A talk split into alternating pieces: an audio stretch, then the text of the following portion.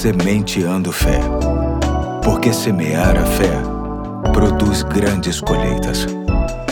Aqui é o Pastor Eduardo, hoje é terça-feira, dia 7 de dezembro de 2021 e muito me honra ter você comigo no início de uma nova série de mensagens que terá como ênfase o Natal de Jesus e terá como tema Semeando o Natal. Serão reflexões inspiradas em textos de John Piper sobre esta data tão especial que em breve estaremos celebrando. A mensagem de hoje tem como base o texto que se encontra em Lucas 2:11 que diz: Hoje, na cidade de Davi, lhes nasceu o Salvador, que é Cristo, o Senhor. Se você não precisa de um Salvador, não precisa do Natal, pois ele não terá seu efeito pretendido até que entendamos o quanto o nascimento de Jesus supre essa carência de termos alguém que nos liberte da condenação do pecado, proporcionando vida eterna. Infelizmente, muita gente só sente a animação do Natal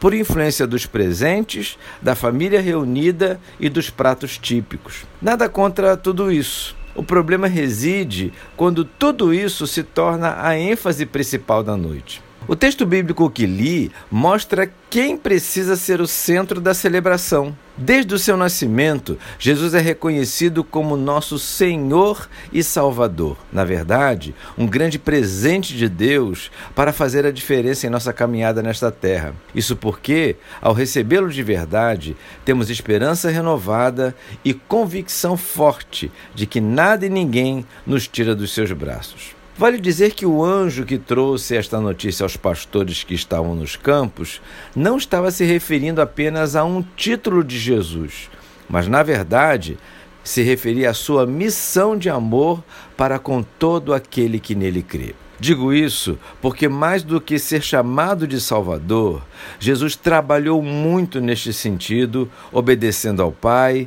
pregando o Evangelho, curando doenças, libertando pessoas e se sacrificando para ser o único e suficiente Salvador daqueles que creem no seu nome. Portanto, não foi uma questão de status, mas sim de missão. Celebre o nascimento do seu Salvador.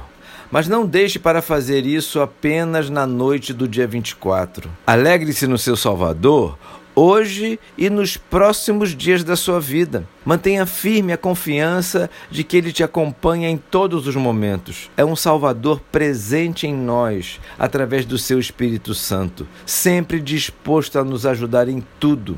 Vamos agradecer em oração? Senhor Deus, obrigado pela notícia tão boa que recebemos através da tua palavra. O nascimento do nosso Salvador é uma boa dádiva que desfrutamos neste tempo e temos certeza de que será mais intenso por toda a eternidade. Te agradecemos em nome de Jesus. Amém. Hoje fico por aqui e até amanhã, se Deus quiser.